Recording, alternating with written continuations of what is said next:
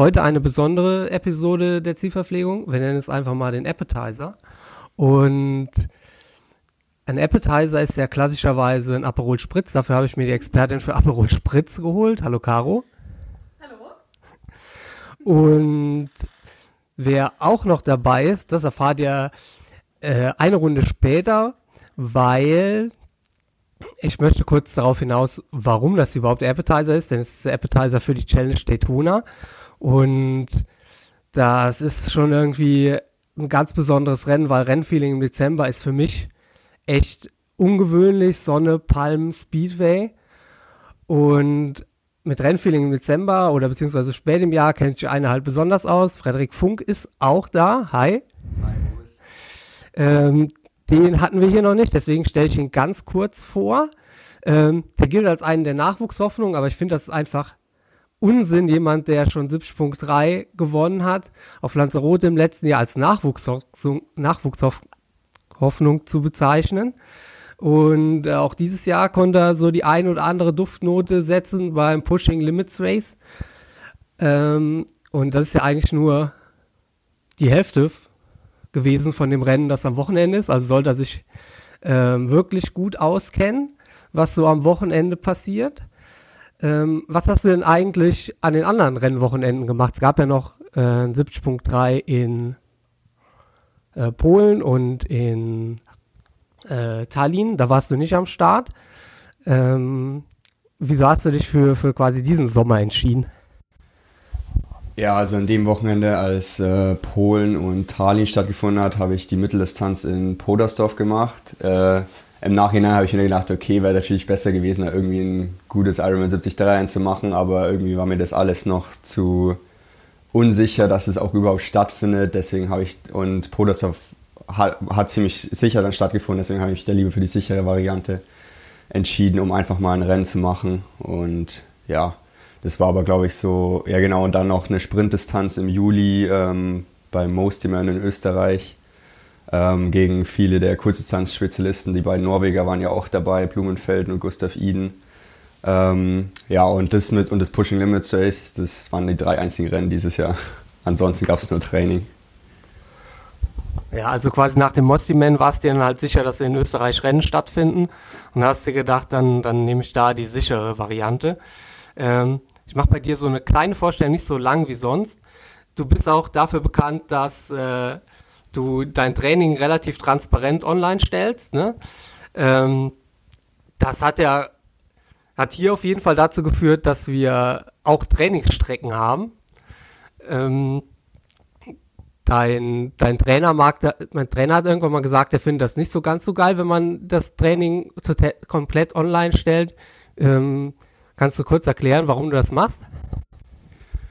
Ähm, ja, also ich fand selber einfach immer ähm, mega sympathisch, wenn ähm, jetzt aus Fansicht dann eben äh, Athleten, äh, zu denen ich aufschaue oder so, ähm, da sehr transparent waren ähm, und ihre Leistung einfach äh, erklären konnten, mehr oder weniger.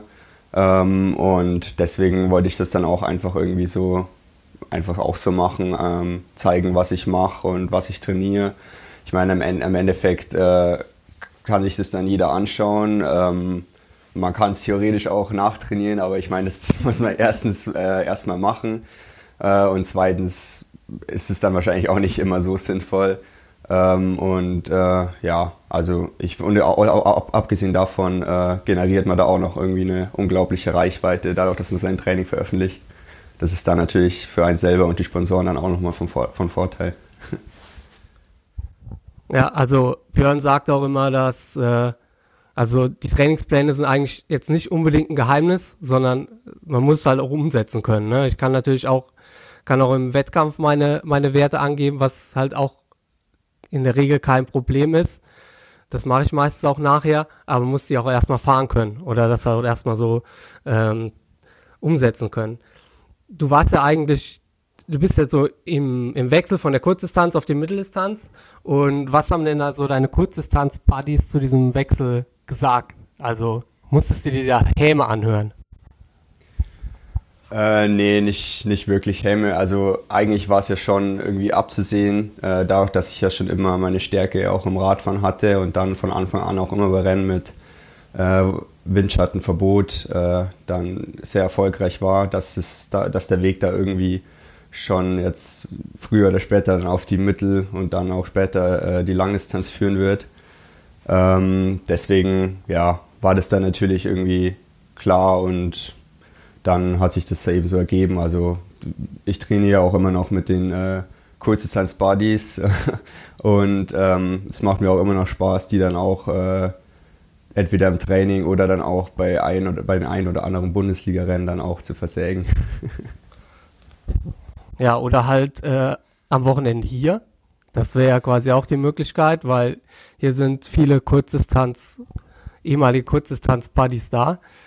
Ähm, nicht unerwähnt lassen will ich natürlich, dass du auch äh, Junioren-Deutscher Meister warst, wie quasi jeder in meinem Podcast. Also wer nicht Junioren-Deutscher Meister war, kommt nicht in meinem Podcast. Ähm, dann kommen wir mal in Richtung das Rennen, dem Rennen zum Wochenende. Und zwar ist es ja ein ziemlich verrücktes Format ähm, mit äh, zwei Kilometer Schwimmen, 80 Kilometer Radfahren, 18 Kilometer Laufen. Ich habe gestern rausgefunden, warum es diese verrückte Distanz gibt. Jemand eine Idee? Ähm, insgesamt sind es 100 Kilometer, glaube ich. Und ähm, ich denke, das war die Idee dahinter. Ja, das sind dann die 100, das sind dann die 100 Kilometer von Daytona. Äh, Im Gegensatz zu den 500 Meilen oder ich glaube, äh, Indy fährt, glaube ich, 400.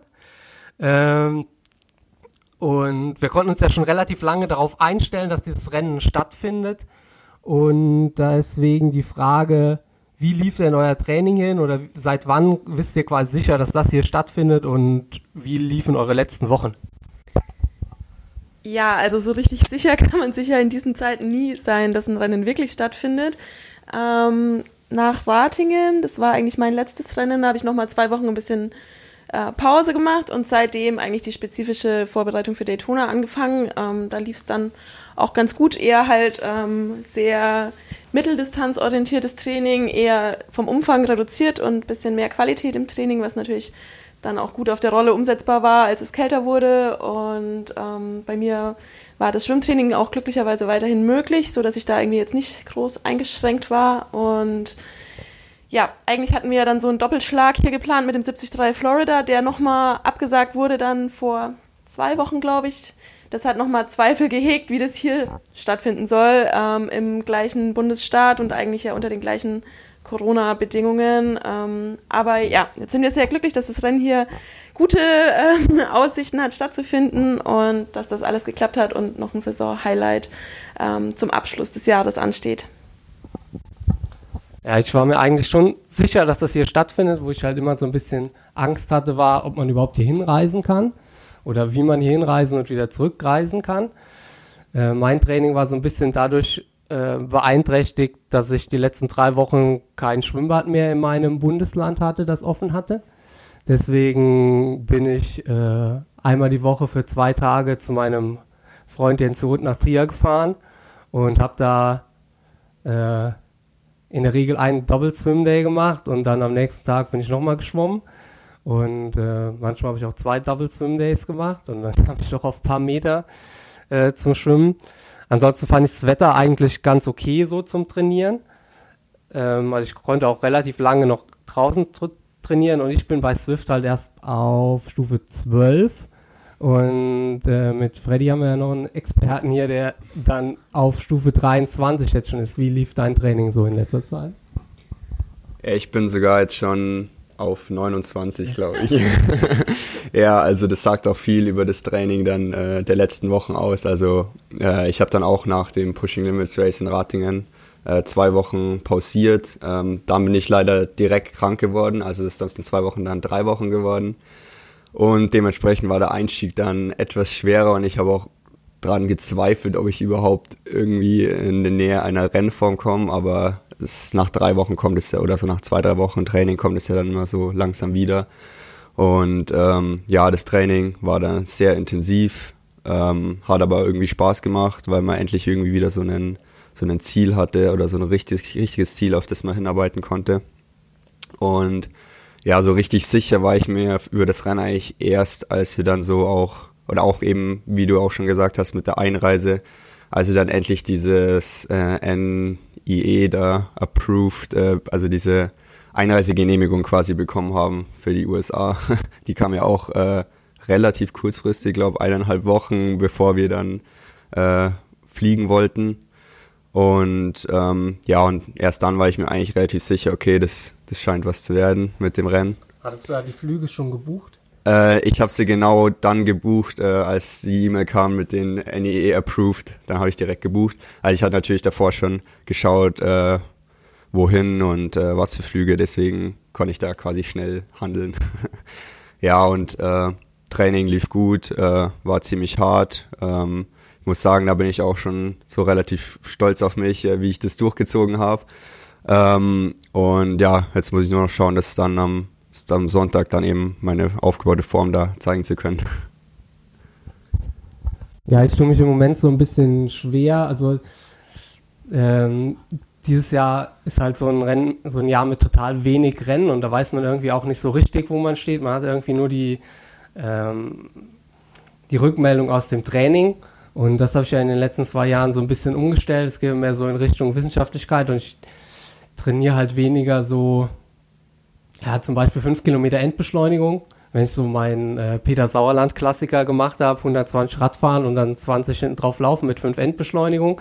Und wenn, wenn das halt beim Laufen hinten raus gut lief, dann war ich mir dann doch relativ sicher, dass ich äh, in ganz guter Form bin. Und jetzt muss ich mich einfach darauf verlassen, dass, äh, dass das, was ich im Training gemacht habe, dass das, äh, dass das quasi mein Körper so reizt, dass das halt einfach eine gute Form gibt. Und ich habe dann halt dieses Jahr echt wenig so für den Kopf trainiert und ich hoffe, dass halt einfach für die Beine, dass das halt dann reicht. Du hast gesagt, du hast den Flug erst äh, gebucht, als die NII da war und wir haben uns vorher dann, also ich habe mich vorher dann schon mit Caro hin und wieder mal zusammengetan, beziehungsweise war sie quasi diejenige, die alle E-Mails von der PTO gelesen hat und genau wusste, wie der aktuelle Stand ist. Und dann war es so, als die NAI da war, gab es halt keinen Direktflug mehr nach Orlando, von wo man halt relativ kurz nach Daytona hätte fahren können, sondern man hätte halt entweder umsteigen müssen oder äh, letztlich sind wir nach Miami geflogen. Wie war so dann der Tag des, der Reise hierhin? Weil die Reise war schon, dann stand ja schon unter so besonderen Vorzeichen, weil man wusste, klar, man hat die Einreisegenehmigung, aber wie das dann tatsächlich läuft, Reisen in diesen Zeiten im Flugzeug, also gerade in die USA, in die man eigentlich nicht reisen kann, sind ja schon irgendwie besonders. Warst du nervös? Naja, ich glaube, man kann sogar fast vor dem Reisetag anfangen, weil wir ja alle vorher noch einen Corona-Test ablegen mussten. Ähm, den haben wir schon ein paar Tage vorher gemacht, dass wir das Ergebnis haben zum Abflug. Boris, du hast den ja noch am Flughafen dann abgelegt. Das heißt, du warst wahrscheinlich noch mal ein bisschen früher am Flughafen. Ähm, ja, als wir am Sperrge Sperrgepäckschalter unser Rad abgeben wollten, gab es erstmal natürlich Riesendrama, weil die von der Lufthansa abklären mussten, dass wir diese NAI eben vorliegen haben. Das musste bei einer Hotline freigeschalten werden und so weiter. Das Ganze hat, war ein ziemliches Prozedere, bis wir dann mal einen Boardingpass bekommen haben. Ähm, dann haben wir uns am Gate eigentlich alle getroffen. Da waren wir auch relativ entspannt und es war eigentlich schön, sich mal wieder zu sehen. Ähm, ein bisschen angespannt ist man dann doch immer, wenn man nochmal alle Dokumente zeigen muss und dann kriegt man hier noch einen Aufkleber, weil die NAI vorliegt oder man muss halt, wenn man, der Fred hat immer ein bisschen Probleme verursacht, bei dem gab es immer nochmal ein extra Verhör und, und irgendwann hat er aber seinen Aufkleber dann doch auch bekommen und wir durften alle zumindest schon mal einsteigen. Ähm, ja, ein Langstreckenflug mit Maske, es gibt Schöneres, aber es ging auch vorbei. Ähm, spannend wurde es dann nochmal, nachdem wir in Miami gelandet ähm, sind und bei der Passkontrolle eigentlich dachten wir sind durch und dann in einen extra Raum abgeführt wurden, ähm, wo uns nicht mitgeteilt wurde, was hier gerade passiert. Es war waren auf jeden Fall ähm, zu viele Menschen in diesem kleinen Raum unter ähm, den aktuellen Corona-Beschränkungen. Das war irgendwie ein bisschen unangenehm. Sobald einer sein Handy rausgenommen hat, hat der Sheriff nur gesagt, no phones allowed. Und ähm, ja, naja, der, Fred ist erstmal zum Steakautomat gegangen und hat sich verpflegt. Und insgesamt war das schon ein sehr komisches Gefühl, in einem Raum eingesperrt zu sein, durch den man nur mit dem Code rein oder raus konnte und wir halt gar nicht wussten, was jetzt passiert. Ähm, zudem wir, wurde uns ja vorher der Pass schon abgenommen. Also wir waren so ein bisschen lost und haben da zwei Stunden ausgeharrt. Ähm, bis wir dann irgendwann doch einfach unsere Pässe wieder zurückbekommen haben. Und es hieß, ja, okay, ihr seid, ähm, ihr seid durch. Und dann mussten wir eigentlich nur noch einen Mietwagen leihen und den viereinhalb Stunden Trip nach, nach Daytona angehen, ja. Ja, man muss dazu sagen, dass äh, dann jeder so ein bisschen, also nicht jeder, aber ich äh, wollte mich dann auch mal ein bisschen bewegen und dann das einzige, die einzige Möglichkeit, sich zu bewegen, war, dass man mal auf Toilette musste. Und das war eigentlich auch ein Fehler, weil da hat man gesehen, dass in dem hinteren Teil auch noch so ein Zellentrakt war. Dann, das hat dann irgendwie die, äh, das ungute Gefühl noch ein bisschen bestärkt. Also ich wäre besser nicht auf Toilette gegangen. Ähm, Im Nachhinein muss man sagen, wenn man, wenn die halt einfach transparent gesagt hätten, ja, wir checken jetzt hier nochmal, ob ihr die richtige Einreisegenehmigung habt, dann wäre das vielleicht alles auch nur halb so schlimm gewesen mit ab, äh, also ohne, ungeachtet dessen, dass man in diesem Raum, mit dem wir mit 50 Leuten drin saßen, halt einfach keine Abstände einhalten konnte, ganz im Gegensatz zum Flugzeug, das vielleicht zu einem Drittel gefüllt war. Also das war halt wirklich sehr entspanntes sehr entspanntes Fliegen und Reisen. Also im Flugzeug habe ich mich halt sehr sicher gefühlt und dann danach äh, so zwei Stunden in diesem Raum sehr un unsicher beziehungsweise einfach äh. Es war sehr unangenehm in diesem Raum. Dann kamen wir sehr spät in Daytona dann an an dem Abend. Also ich glaube, wir sind gelandet um drei, dann drei Stunden in in der Zollkontrolle, bis wir dann ins Auto hatten. Dann waren wir so 23, 24 Uhr hier, sind mehr oder weniger alle ins Bett gefallen. Und dann am nächsten Morgen aufgewacht und es war arschkalt. Sonst noch irgendwas Besonderes an den ersten Tagen passiert, außer dass es arschkalt war? Ja, nee, das, das hat mich auf jeden Fall auch erstmal überrascht. Also ich habe mich da eigentlich bei einem Rennen in Florida irgendwie mehr oder weniger auf einen Hitzerennen eingestellt. Ähm, also ich habe dann schon gesehen im Wetterbericht, okay, es wird jetzt kein Hitzerennen, aber zumindest so ja 20 Grad und so und wer weiß, wie es dann immer noch mit der Luftfeuchtigkeit ist.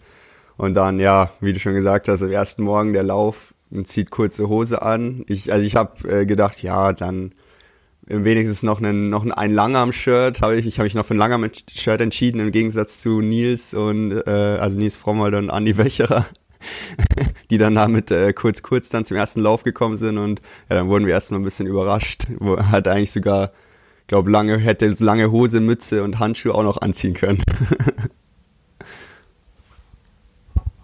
ja, insgesamt war der erste Tag dann, glaube ich, auch ziemlich durchgetaktet, wie es ja meistens so ist, wenn man an einem äh, neuen Ort irgendwie ankommt. Also wir mussten auch hier nochmal einen Corona-Test ablegen, hatten dann Fotoshooting-Termine, wollten halt die ersten Einheiten erledigen. Man muss sich ja dann doch immer ein bisschen orientieren, was wo ist, aber haben das, glaube ich, in der Gruppe ganz gut hinbekommen, auch weil uns durch die PTO ja es alles sehr genau vorgegeben wurde, ähm, wann wir wo zu sein haben und wo das Schwimmbad ist, zu welchen Zeiten Schwimmen möglich ist, wann wir auf dem Speedway mal Rad fahren können. Ich glaube, das ist auf jeden Fall nochmal ein ausführlicheres Statement wert, wie da der erste Eindruck war. Ähm, ja, und so haben wir den ersten Tag dann relativ schnell rumgebracht.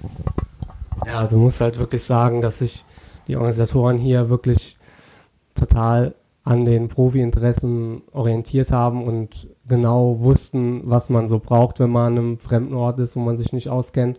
Also normalerweise muss man dann erstmal schauen, wo kann ich überhaupt Rad fahren, wo ist ein Schwimmbad, das offen ist, wie komme ich da dann rein. Und das war halt hier einfach alles schon organisiert. Der Preis ist halt, dass man im Moment täglich zwei, drei E-Mails bekommt und immer wieder einen neuen Stand präsentiert bekommt, äh, was denn wo und wie funktioniert. Aber ich meine, es ist halt einfach auch die erste Austragung und äh, es ist halt einfach schön, dass die Leute da so involviert sind oder beziehungsweise so engagiert sind, da quasi alles Menschenmögliche zu tun, dass, äh, dass sich auch die Athleten sehr wohlfühlen. Ähm, auch am ersten Tag ging es für euch schon auf den Speedway. Ich habe mir den ersten Tag Radfahren auf den Speedway geschenkt, weil ich mir den Zeitdruck nicht aussetzen wollte. Also ich bin dann halt einfach hier, äh, habe mir die Landschaft quasi ein bisschen angeschaut und äh, bin ein bisschen auf der Straße gefahren. Ich war am zweiten Tag erst auf dem Speedway und ähm, ich finde halt so dieses Stadion, das ist halt schon so ein bisschen so vergleichbar, wenn man in so ein großes Fußballstadion kommt, was man einfach auch mal gesehen haben wollte, also das ich halt einfach auch mal gesehen haben wollte. Und als man dann halt losgefahren ist, also ich war halt relativ pünktlich zum Trainingsbeginn, es gibt also ausgewiesene Trainingszeiten da und wenn dann halt, was weiß ich, 10, 20 Leute gleichzeitig so loseiern da auf diesen Raceway, das fühlt sich halt so ein bisschen surreal an, weil wir eigentlich mit unseren Fahrrädern da jetzt nicht so richtig hingehören. Aber so das erste Gefühl auf dem Raceway ist halt schon richtig geil. Und dann kommt man in, fährt man in Richtung Kurve, die halt auch tatsächlich so eine Überhöhung hat wie, wie auf der Bahn. Also jetzt nicht so, also ist schon vergleichbar mit einer Bahn, ist nicht so ganz so überhöht wie in Bütgen. Aber es ist schon so, dass man da nicht einfach hochgehen kann, aber man kann hochgehen, das könnte man auf einer normalen Bahn nicht und ist schon ziemlich imposant. Ähm, wie war deine ersten Eindrücke auf dem Raceway? Ja, das erste, was ich natürlich gemacht habe, ist äh, Handy raus und Instagram Story. ja, äh, ja, die Tribüne ist auch mega beeindruckend. Es ist ja auch nur so auf einer Seite und dann passen da irgendwie 120.000 Leute drauf. Da kann man sich dann schon, glaube ich, vorstellen, äh, wie, wie groß das dann auch ist. Ähm, und ja, der Speedway an sich ist natürlich mega, äh, also es ist an sich äh, einfach ein eine mega Location, auch wirklich perfekt gemacht für einen Triathlon auch, dass da halt auch einfach ein, ein See in der Mitte ist, in dem man dann schwimmen kann und äh, dann da eben Radfahren auf den Speedway und laufen. Also es ist schon echt beeindruckend, da das äh, hier die, die ganze Location, auch jetzt hier drum und rum, ähm, äh, drumherum. Also fand ich, finde ich schon echt richtig cool. Ja, und du bist jetzt Local Legend auf dem auf dem Speedway, nachdem du da zwei Trainingseinheiten, drei, hast du schon drei, ja. ja ich glaube, mehr kann im Moment auch noch keiner da absolviert haben. Ähm, aber so ein bisschen Tristesse gerade im Training kam dann ja schon auf. Oder wie waren deine Eindrücke? Ja, ich fand es ein bisschen gemischt. Also am Anfang fand ich es auch mega geil. Also es rollt halt einfach und ähm, ich glaube, ich bin auch selten so schnell gefahren wie da. Aber drei Runden geil und dann sehr viel Langeweile. Also ähm, das zum einen, also es ist halt wirklich nicht spannender als Rolle fahren, das muss man ehrlich sagen. Und wenn du dann noch dazu ständig ähm, überholt wirst von irgendjemand, der gerade sein Intervall fährt und ähm, dich mit 15 km/h Geschwindigkeitsüberschuss überholt, dabei dich nett angrinst und so tut, als sei das alles super locker.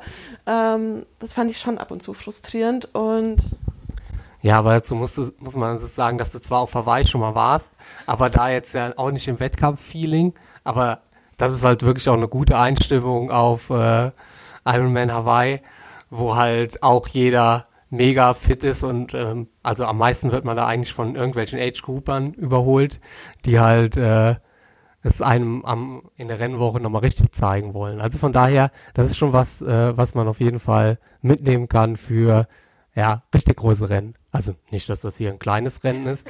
Ähm, aber ich sag mal, dieses Jahr war es halt schon einfach, das größte Rennen des Jahres zu veranstalten. Also, um das hier mal ein bisschen abzuwerten. Ja, auf jeden Fall. Also ich habe mich dann auch entspannt, habe hab mich auf meine Wattwerte konzentriert und ähm, was die anderen machen, muss man ja auch irgendwie lernen auszublenden. Aber es ist schon schwierig und man kommt dann schon ab und zu mal ins Hadern. Aber ja, abgerechnet wird ja auch erst am Sonntag für mich ähm, auch ungewöhnlich war, dass vor dem Rennen für die Live-Übertragung ein Fotoshooting gab und für die Amerikaner wahrscheinlich nicht so ungewöhnlich ist, dass man da dann mit den Nationalfahnen posiert, ähm, die man sich dann um verschiedene Körperteile wickelt. Ich finde das immer, gerade im Triathlon, klar, wir, wir starten ja also mir ist schon wichtig, dass der Triathlon in Deutschland sich weiterentwickelt und mit den, mit den vielen Siegen auf Hawaii ähm, hat sich da ja auch in Deutschland eine ganz schöne Bewegung losgetreten. Man merkt halt einfach schon, wenn quasi ein deutscher Triathlet auf Hawaii gewinnt, dann äh, setzt das quasi, hat das quasi einen Boom zur Folge. Aber ich finde halt so im Individualsport, gerade wie im Triathlon ohne nationale Verbände, finde ich das mit den Nationalfahnen halt immer so ein bisschen übertrieben. Aber das ist, glaube ich, halt einfach Amerika und die, die stehen halt einfach drauf, ne? Also Wenn man hier aus dem Fenster schaut, kann man die US-Flagge sehen und also ich kann mindestens zwei Flaggen sehen. Das ist halt einfach, äh, ja, die Leute sind halt einfach sehr stolz auf ihr Land. Ähm, sonst irgendwelche Dinge, die euch vor dem Rennen noch, äh, noch aufgefallen sind, außer dass, also zum Beispiel ist ja so, dass wir aus Deutschland denken wir halt USA, wenn das halt ähm, Trump-Land ist, dann hält sich hier quasi niemand an die Corona-Regeln oder an, an irgendwelche Abstandsregeln. Wie war da so euer Eindruck? Ja, ich muss sagen, im Vornherein jetzt, wenn man auch so die, äh, die nur die Zahlen von hier kennt und ähm, alles, dann habe ich mir das ehrlich gesagt sogar schlimmer vorgestellt. Ähm, also ich finde, gut, erstens, also ich, hier sind jetzt auch nicht wirklich viele Leute außer die Athleten ähm, hier in den Hotels und äh, um den Speedway herum. Ähm, aber sonst wird auf jeden Fall ähm, schon meistens, glaube ich, auf die Hygienemaßnahmen geachtet und auf jeden Fall auch immer eine Maske getragen ähm, außerhalb des Hotelzimmers. Und ja, also ich, fühle mich da jetzt, jetzt nicht unsicher, würde ich mal so sagen. Ja, ich würde es eigentlich auch so einschätzen. Ich hatte gedacht, dass es hier eigentlich weniger Maßnahmen gibt, aber letztlich gelten hier die gleichen Regeln wie auch bei uns zu Hause, bevor es jetzt den Lockdown nochmal gab. Also ähm, hier sind die Restaurants halt noch geöffnet, aber auch mit Maske bis zum Tisch. Und im Supermarkt ist Maskenpflicht, ähm, in allen öffentlichen Räumen und so auch. Also es wird schon, ähm, werden schon sehr viele Maßnahmen ergriffen und ähm, ich denke, da haben wir uns jetzt keinem besonders hohen Risiko ausgesetzt und letztlich hat man das durch das eigene Verhalten ja dann auch immer noch mal ein bisschen selbst in der Hand und ähm, denke, hier wurde aber schon alles Mögliche getan, um das Risiko zu minimieren. Wir sind ja jetzt dann auch alle mehrfach getestet und sollten da auf der sicheren Seite sein. Oder wie schätzt du das ein, Boris? Ja, gerade, also hier die, die Blase, na, Blase ist halt auch ein bisschen zu harter Begriff, aber gerade so das, was so um das Rennen passiert, das ist halt schon mega safe, muss man sagen. Es ging mir eigentlich eher darum, so die, die Bereitschaft in der Bevölkerung so ein bisschen ähm, zu, zu beschreiben. Und äh, da war ich tatsächlich auch positiv überrascht, weil Florida eigentlich ja bekannt äh, ist dafür, dass sie halt eher Trump, also bei der letzten Wahl Trump gewählt haben. Und dementsprechend habe ich eigentlich gedacht, dass man das in den USA schon ziemlich klassisch unterscheiden kann, also in diese in diese Bundesstaaten, die Trump wählen, wo halt kaum jemand eine Maske trägt. Und in die in den Bundesstaaten, die eher äh, demokratisch wählen, wo halt viele Leute dann sich doch eher an die Maßnahmen halten, aber das würde ich jetzt sagen, das kann man so pauschal nicht sagen und dementsprechend äh, liegt das Risiko, dass man da quasi eingehen will, auch so ein bisschen in seiner Hand. Ne? Also man kann schon entscheiden, ob man jetzt äh, Leuten irgendwie nahe kommen will, die keine Maske draußen tragen oder wie auch immer. Also das kann man quasi ja schon dann einschätzen. Ähm, Risiko ist so ein Ding. Und zwar ein Mann, der für Risiko bekannt ist und für, äh, für äh, starke Ansagen vorm Rennen. Ähm, vor Ratingen hat er gesagt, er will hier gewinnen. Und jetzt habe ich ja schon in der Einleitung gesagt, dass das hier Rating eigentlich nur mal zwei ist. Ähm, also, was ist deine Ansage fürs Rennen oder hast du, was hast du dir quasi, hast du taktisch schon irgendwas zurechtgelegt, wie das Rennen angehen willst am Wochenende? Ja, ich würde eher sagen, es ist Ratingen mal vier. nee, ähm, also es ist auf jeden Fall hier nochmal ein bisschen äh, schwieriger vorherzusagen. Ich glaube, also ich meine, Ratingen war jetzt halt außer uns Deutschen ähm, dann noch zwei äh, Top-Athleten international und hier sind es ja dann noch äh, 50 andere. Ähm, und dann ist es natürlich auch nochmal äh, fast die doppelte Distanz und auch die Strecken, das Streckenprofil ähm, etwas anders. Ähm, ja, Taktik, ähm, habe ich mir ehrlich gesagt nicht so richtig zurechtgelegt. Also jetzt nicht so ähm, Plan A, Plan B, sondern eigentlich eher so, so blöd klingt, so mein eigenes Ding machen, weil ich glaube, dass es auf dem Kurs äh, vor allem im Radfahren sehr wichtig ist, da irgendwie ähm, da selber seinen eigenen Pace zu fahren, weil erstens mit der 20-Meter-Regel äh, sowieso jeder da auf sich allein gestellt ist und ähm, zweitens kann es da, glaube ich, auch mental dann tatsächlich hinten raus auch äh, ziemlich lang werden, wenn man da 20 Runden Radfahren muss und dann nochmal vier Runden laufen. Und auch beim Laufen, das sieht man ja dann äh, einen Kilometer nach vorne. Äh, das heißt, man ist da auch entweder der Gejagte oder der Jäger oder beides.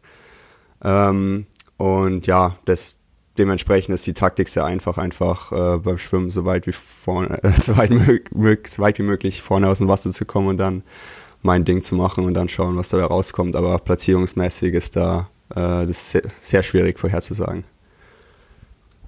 Ja, ich glaube auch halt äh, irgendwelche äh, Wetten darauf, wer hier gewinnt, das, das wird unglaublich, also ist unglaublich schwierig, weil man halt auch halt nach dieser Saison einfach, zumindest mal von den Langdistanzlern, einfach wenig weiß. Von den Kurzdistanzlern weiß man, glaube ich, ein bisschen mehr.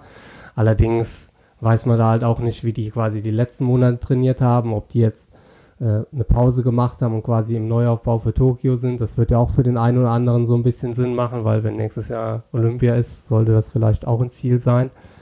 Ähm, ja, für mich persönlich ist halt so, dass ich mir halt denke, dass das schon einfach ein ganz anderes Rennen ist, als ich das sonst kenne. Also sonst ist es halt eher so Pacing-mäßig einfach wichtig und ich glaube, das wird bei mir hier kaum eine Rolle spielen, weil wenn ich halt in die, also jetzt mal Schwimmen ausgenommen, äh, aber wenn ich beim Radfahren quasi in die Bereiche reinkomme, reinkommen will, die ich so fahren muss auf dem Rad, dann, dann tut das halt einfach von Anfang an weh und dann muss ich mich von Anfang an schon so quälen und ich glaube, das ist halt einfach so eine Art Kurzdistanz, eher so eine Art Kurzdistanzrennen, ähm, wo man halt einfach ja drei Stunden und ein bisschen voll gehen muss und äh, so ein bisschen darauf hoffen, dass man nicht ganz allein ist, was einem mental halt einfach auch dann dann lang hilft. Also äh, lange Rede, kurzer Sinn. Ich hoffe halt einfach, dass ich mit den, mit den Superbikern irgendwie aus dem, aus dem Wasser komme.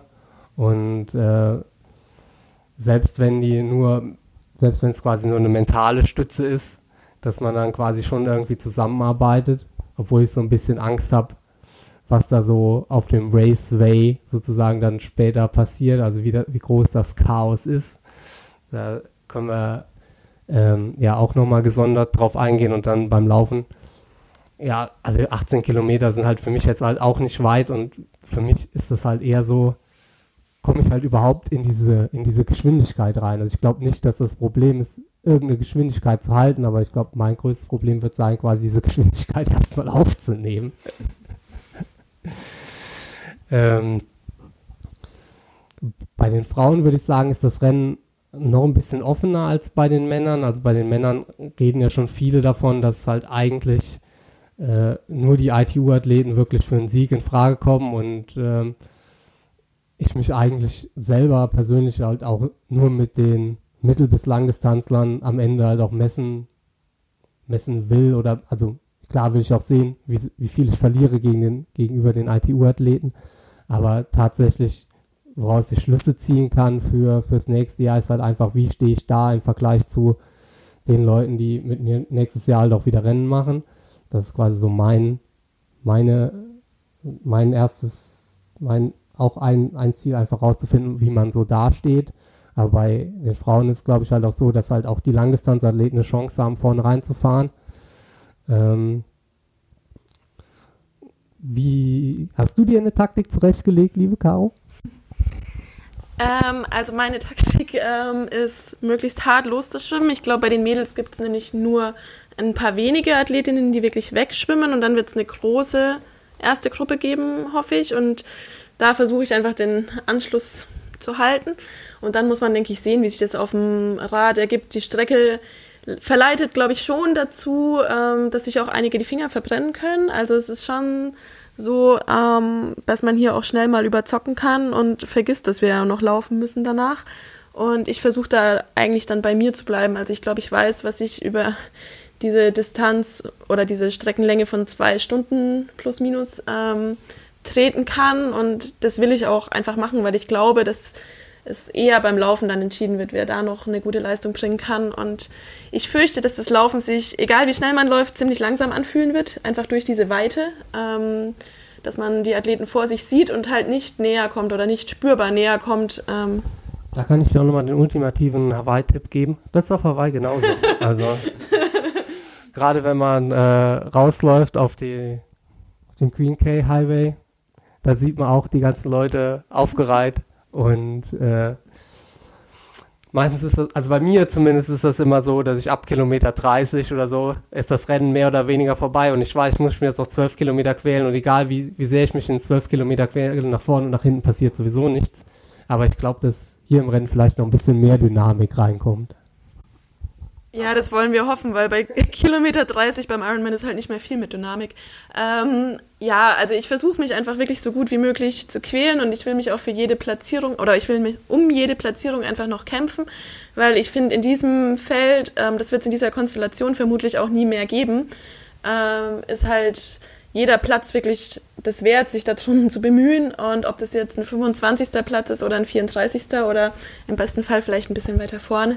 Ähm, ich will danach sagen, dass ich mich wirklich mal richtig angestrengt habe. Und ähm, genau, das ist mein Ziel. Das sind immer die, äh, die Aussagen, mit denen man am Ende dann äh, die, die, das sind die Aussagen, die quasi die Presse hören will, mit denen man am Ende quasi gar nichts ableiten kann, außer dass man versucht, sein Bestes zu geben. Aber wir wollen natürlich hier hart Fakten. Okay. Also ich weiß, was ich die letzten Wochen trainiert habe und ähm, ich weiß auch, dass ich noch nie schneller war als jetzt. Ähm, sowohl, also in allen drei Disziplinen. Und das versuche ich halt am Sonntag dann auch zu zeigen. Ich finde, das ist halt das eine, was du im Training kannst und wie du dich da verbessert hast. Und ähm, wie gesagt, zählen tut es dann nur am Sonntag und ich will einfach das abrufen können, wofür ich die letzten Wochen gearbeitet habe. Und das ist, glaube ich, besser, als mir manch einer zutraut. Ja, ist halt einfach geil, dass wir so am Ende des Jahres, wo halt wirklich echt wenig Chance war, sich mit anderen zu vergleichen, dass da, das habe ich glaube ich auch schon zweimal gesagt, dass es halt die Chance gibt, äh, wirklich einfach nochmal zu sehen, wo man, wo man halt einfach im Vergleich zu den anderen steht. Wo ich halt noch so ein bisschen, wo so ein paar Fragen, die sie mir aufkamen, waren, was passiert mit den Leuten, die überrundet werden ähm, beim Radfahren. Ähm, wir haben vorher, die Local Legend wird's wissen, dass man für eine Runde etwa so fünf Minuten braucht. Ähm, man geht da, also ich rechne schon damit, dass ich so im Wasser so vier Minuten verliere. Das bedeutet, wenn ich äh, keinen schlechten Tag auf dem Rad habe, werde ich nicht überrundet. Aber ähm, ich bin halt auch nicht der beste Läufer und am Ende weiß ich ja, ja, vielleicht der ein oder andere könnte dann von hinten wieder kommen und mich beim Laufen überholen. Bedeutet, irgendwer müsste auch vielleicht hinter mir sein. Ähm, der könnte dann überrundet werden und die gurken dann halt so im Feld rum. Ähm, wir können uns das, glaube ich, alle noch nicht so richtig vorstellen, was dann passiert, wenn, wenn man da überrundet. Also man ist auf jeden Fall nicht raus. Also das hat bis jetzt noch keiner gesagt. Ähm, denkst du, dass das einen Einfluss auf die Renndynamik hat, wenn da noch andere Leute rumgurken? Ja, es ist schwierig zu sagen. Also ähm, ich glaube, das werden, es werden sicher schon die ersten auf die zweite Radrunde gehen, wenn dann wirklich immer noch die, die letzten dann aufs Rad steigen. Ähm, und das sind, glaube ich, aber auch keine, die dann irgendwie auch beim Radfahren äh, dann eine Rolle spielen werden. Ich meine, es sind ja auch ein, auch wenn es quasi wie eine WM ist, sind ja auch ein paar Athleten da, die jetzt nicht das Niveau haben, wie nicht so Niveau haben wie andere. Ähm, aber dann, was dann eher interessanter werden könnte, wenn dann tatsächlich dann irgendwie jemand, der ganz vorne ist, so sagen wir mal einen Alistair Brownlee, dann schon in seine zweite Laufrunde geht, während da dann immer noch sehr starke Läufer, die eher schwächere Radfahrer sind, dann äh, vom Rad, gerade vom Rad steigen und mit Alistair Brownlee dann ihren, ihre erste Laufrunde, gehen und ihn dann aber auch mit ihm mitlaufen können. So, das, das wäre wahrscheinlich äh, nochmal ein bisschen interessanter und wahrscheinlich auch erstmal ein bisschen verwirrend für äh, Leute, die den Livestream anschauen oder auch für die ähm, Kommentatoren. Also es wird auf jeden Fall ganz witzig, glaube ich. Ja, das ist ja das, was man bei äh, Langdistanzübertragung oft sagt, dass das halt für die Zuschauer so ein bisschen verwirrend ist, gerade zum Beispiel in Frankfurt ähm, mit den vier Runden, wo man ähm, auf der letzten Runde dann doch schon relativ viel ähm, Verkehr auf der Runde hat und dann im Fernsehen doch oft gesagt wird, der oder diejenige, die jetzt neben äh, dem Führenden herläuft oder der Führenden, das ist jetzt äh, ein Amateurathlet und ist nicht sein Gegner oder seine Gegnerin. Und äh, ja, das könnte uns am, äh, am Sonntag auch blühen. Die andere Sache, die ich mich, die mir auch halt so ein bisschen Fragezeichen, bei mir Fragezeichen hinterlässt, ist, äh, was passiert, ähm, also wie überholt man überhaupt, weil man mit 20 Meter Regelung braucht man halt relativ lange zum Überholen und die Strecke ist teilweise sehr breit und teilweise auch nicht so breit. Und zwar in den Kurven ist es so, dass wir halt innen im mehr oder weniger im Infield fahren und gar nicht in dem Bereich, wo, wo, spät, wo die Autos eigentlich fahren. Und äh, das sind halt dann vielleicht so, ja, acht Meter etwa, denke ich. Acht Meter ist die Straße da breit und an anderen Stellen ist die halt 30. Ähm, und der sollte man in dritter Reihe überholen, was angeblich erlaubt ist, so wie ich es verstanden habe, ähm, muss man dann halt die Steilkurve hochfahren. Gleiches gilt irgendwie auch so für die Kameramotorräder oder für den für die Kameraspot. Die müssen ja auch irgendwo unterwegs sein und die werden ja auch dann theoretisch in der Steilkurve sein. Also was ich nicht hoffe, weil ich will nicht so ein LKW irgendwo über mir haben. Aber das sind schon irgendwie so Dinge, wo ich mir frage, wie läuft das ab? Aber ich hoffe, da haben sich äh, zumindest mal was Kamera und so angeht, haben sich, äh, das sieht ja schon alles ziemlich professionell aus und dann haben sich da die Leute hoffentlich schon ein bisschen Gedanken gemacht, wo da ein LKW fahren kann, dass der nicht auf einen in der Steilkurve fällt. Ja, da gehe ich auch von aus. Da sollten wir uns mal nicht mit befassen. Aber wir können ja am Samstag bei unserem letzten Training nochmal die Steilkurve hochfahren und gucken, wie sich das anfühlt, wenn man von da nochmal ein bisschen mehr Geschwindigkeitsüberschuss zum Überholvorgang mitnehmen kann. Ja, das Problem ist halt, dass die Steilkurve eher für Autos ausgelegt ist, als ist jetzt halt nicht für. Ich hoffe mal, dass wir mal im Rennen so einen hohen 40er, vielleicht so ein 50, vielleicht mit Glück, na, vielleicht mit Glück kann man auch einen 50er Schnitt fahren. Ähm, aber die ist halt eher so für 200 ausgelegt oder 300. Von daher ähm, wird man da nicht genügend, Flieg, genügend Fliehkräfte ähm, aufbauen können, dass man tatsächlich oben bleibt in der Steilkurve, denke ich mal. Ähm, jetzt ist es heute Freitag, morgen ist der letzte Tag. Ähm, was macht ihr da vor dem Rennen? Also wie sieht eure klassische Vorbelastung aus? Ähm, Vorbelastung ist übrigens das Stichwort. Ähm, Freddy, von dir weiß ich, du machst normalerweise in der Rennwoche so eine klassische Vorbelastung, kannst du vielleicht auch nochmal erzählen? Also wie äh, sahen so dann diese Vorbelastungseinheiten aus? Also du hast so ein bisschen, ähm, hast auch entspannte Einheiten gemacht, aber auch so zwei, mindestens zwei Vorbereitungseinheiten. Also kannst du mal sagen, wie deine Rennwoche so typischerweise aussieht? Ja, genau. Also im Endeffekt ist dann eigentlich, glaube ich, ein typisches Tape-Programm, eigentlich alles sehr locker und vor allem sehr umfangsreduziert und dann ähm, normalerweise in jeder Disziplin dann nochmal eine äh, Vorbelastungseinheit, die natürlich auch nicht, nicht killen darf.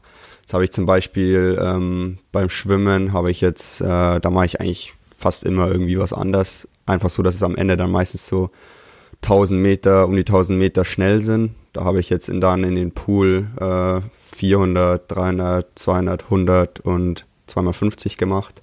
Also es ist ja 25 Yards, dementsprechend schnell waren dann, äh, waren dann auch die Zeiten und gut für Selbstbewusstsein. Ähm, dann beim Radfahren habe ich auf den Speedway noch ähm, einmal 20 Minuten und einmal 10 Minuten, beides so in etwa Race Pace äh, gemacht und beim Laufen habe ich jetzt diese Woche ähm, habe ich jetzt diese Woche keine richtige äh, Vorbelastungseinheit gemacht ähm, aufgrund der äh, langen Reise da am Montag und äh, dann auch noch mit der Zeitverschiebung, äh, dass es dann auch nicht zu viel wird, ähm, haben dann Dan und ich entschieden, da äh, jetzt keine so richtige Vorbelastungseinheit zu machen, beziehungsweise gestern noch so ein paar, so 5x200, aber mehr dann auch nicht. Und ja, genau, äh, morgen ist dann nochmal so, also ich mache dann immer so zwei Tage vorm Rennen, mehr oder weniger ein Ruhetag. Also ich meine, heute haben wir die Gelegenheit, mal in dem See zu schwimmen. Die werde ich auch nutzen und da eine halbe Stunde ähm, mal auch endlich mal wieder im, im Neo zu schwimmen. Das habe ich nämlich dann äh, schon lange nicht mehr gemacht. Ähm, und dann morgen werde ich dann auch äh, jede Disziplin auch nochmal kurz machen mit ein oder zwei Steigerungen ähm, oder mal kurz eine Minute schnell, mehr aber auch nicht, einfach so, um den Körper wieder dann für Sonntag zu aktivieren. Wir haben ja dann am Sonntag auch erst um 14 Uhr Start. Dementsprechend dann äh, ist da dann auch äh, kein Stress, glaube ich. Also machst nicht noch, eine Klass noch einen klassischen Morgenlauf vor dem, vor dem Wettkampf. Ah, also das habe ich ja auch gehört, ja. äh, das sei auch die Kurzdistanzler-Aktivierung, dass man, äh, wenn der Wettkampfstart spät ist, dass man dann morgens nochmal laufen geht. Ja, doch, das, das mache ich sogar auch. Also ich werde dann auch am äh, Sonntag früh, äh, glaube wahrscheinlich so eine Viertelstunde locker laufen gehen. Allerdings werde ich dann nicht mehr vor dem Rennen nochmal laufen gehen. Also ich mache das bei einer Mitteldistanz dann so, dass ich, äh, wenn die irgendwie nach 12 Uhr stattfindet, dass ich dann quasi mein Warm-up in der Früh mache und dann vor dem Rennen, direkt vor dem Rennen werde ich dann nur noch kurz einschwimmen und dann geht's dann Start. Ja, bei mir war die Rennwoche eigentlich ziemlich ähnlich. Montag, Dienstag haben wir eben halt durch die Reise und den ersten Tag hier ein bisschen ruhiger gestaltet. Am Mittwoch habe ich dann ähm, nochmal eine Rad- und eine Schwimmbelastung gemacht. Beim Rad bin ich fünfmal vier Minuten gefahren auf dem Speedtrack und ähm, beim Schwimmen habe ich mich dem Andi 3 jetzt einfach angeschlossen, ähm, habe das aber nochmal relativ spezifisch mit Neo gemacht und konnte dann dem Andi seine Vorbelastung ähm, mitschwimmen, weil ja, zusammen quält sich dann irgendwie doch leichter und dann strenge ich mich auch nochmal richtig an. Das war eigentlich ganz gut. Ähm, am Donnerstag beim Morgenlauf habe ich dann äh, fünfmal zwei Minuten, auch ein bisschen schneller als Renntempo eingebaut. Mir hilft das immer nochmal, mich schnell zu bewegen, auch ein bisschen schneller als Renntempo das zu machen. Und heute auch, wie beim Fred, eigentlich ähm, entspannter Tag, bisschen Seeschwimmen, Freiwasserschwimmen war ja zu Hause die letzten Monate nicht mehr so wirklich möglich. Und am Samstag dann auch ähm, nochmal ein Morgenschwimmen, kurzes Programm auf dem Rad und ein kleiner Koppellauf. Ja, also meine Woche ist ein bisschen entspannter gestartet. Also ich ähm, habe die ersten zwei Tage hier relativ wenig trainiert. Also mir tat auch ziemlich viel weh so vom Flug. Also das habe ich schon gemerkt. Ähm, das ist aber halt dann quasi quasi durch das klassische Beine ausmassieren in den Disziplinen dann äh, besser geworden. Und dann nach zwei Tagen habe ich dann noch ein bisschen Intensitäten eingebaut, aber halt keine klassische Vorbelastung, sondern eher normales Tra Intervalltraining mit kurzen Intervallen eher unter Rennpace. Und äh, Rennpace kommt tatsächlich erst bei der Vorbelastung morgen ähm, mal kurz. Ähm, damit ich halt mal weiß, wie sich das dann tatsächlich anfühlt, wenn die Beine auch ein bisschen erholt sind und es nicht so viel Quälerei ist. Und heute ist bei mir auch eigentlich klassischer Tag, Freitag vor dem Rennen trainiere ich eigentlich üblicherweise nicht, aber da halt heute der See offen ist, werde ich dann auch mal in den See kommen. Ähm, aber auch eher locker. Ich war auch schon mit Neo im Pool, allerdings nicht ganz so lange. Also ich habe es, glaube ich, so 700 Meter ausgehalten, dann wird's mir, wird's mir so warm. Aber ich habe mich mal direkt neben Lionel gestellt, äh, damit er ein schlechtes Gefühl hat, wenn ich da hier ganz locker an ihm vorbeischwimme mit Neo. Ähm, ja, ansonsten bleibt mir halt nur noch zu sagen, dass halt, dass halt hier, dass ich mich halt neben dem, dass es halt eine Chance ist, sich am Ende des Jahres nochmal zu messen, was ich jetzt zum dritten Mal gesagt habe, ähm, auch die Chance ist auf eine schöne Zielverpflegung und äh, ein schönes After, einen schönen After-Race-Abend, wo man halt tatsächlich viele Leute nochmal sieht, die man das ganze Jahr halt einfach nicht gesehen hat und das halt auch schon ein Ding, worauf ich mich halt freue, dass halt dann tatsächlich die Off-Season beginnt. Und ich würde den Podcast dann damit beenden, nochmal darauf hinzuweisen, dass es einen Livestream in der Sportschau gibt, 16 Uhr am Sonntag für die Frauen, 20 Uhr für die Männer. Und ich glaube, das wird echt eine spannende Sache. Und wer halt äh, schon donated hat äh, für, für die Stiftung der PTO, hat sich da bestimmt, äh, wird, äh, wird sich da bestimmt auch nicht allzu sehr ärgern, weil es ist für eine gute Sache. Ja. Vielen Dank, dass ihr da wart.